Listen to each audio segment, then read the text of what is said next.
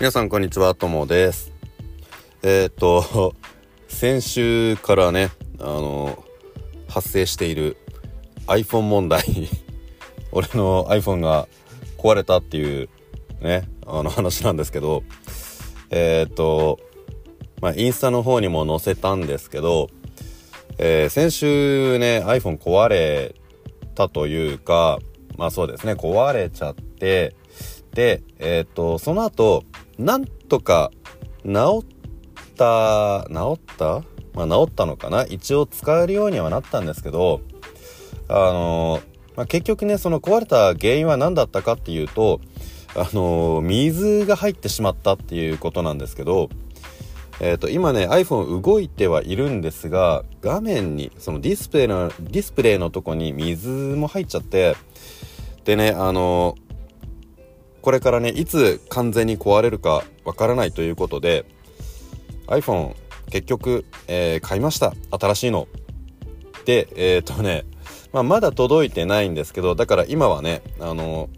古い方の iPhone で、まだね、なんとか録音できるのでやってるんですが、明日届く予定なので、えっ、とね、来週からね、その新しい iPhone での、ポッドキャストになります。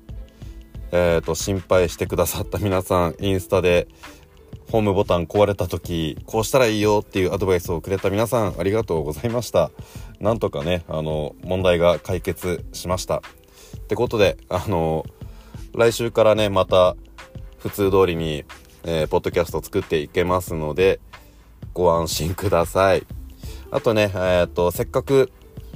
新しいのを買うし、えっ、と、まあな、これから何をやるかね、まだちゃんとは決まってないんですけど、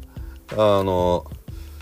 もしかしたらね、また YouTube の方とかもね、少し何かやるかもしれないし、えっ、と、インスタとかもね、使っていくかもしれないので、iPhone Pro の方えっ、ー、と iPhone15 ですね15の Pro を買っちゃいました。高いね。貯金が俺のお小遣いが。ほとんどなくなっちゃった。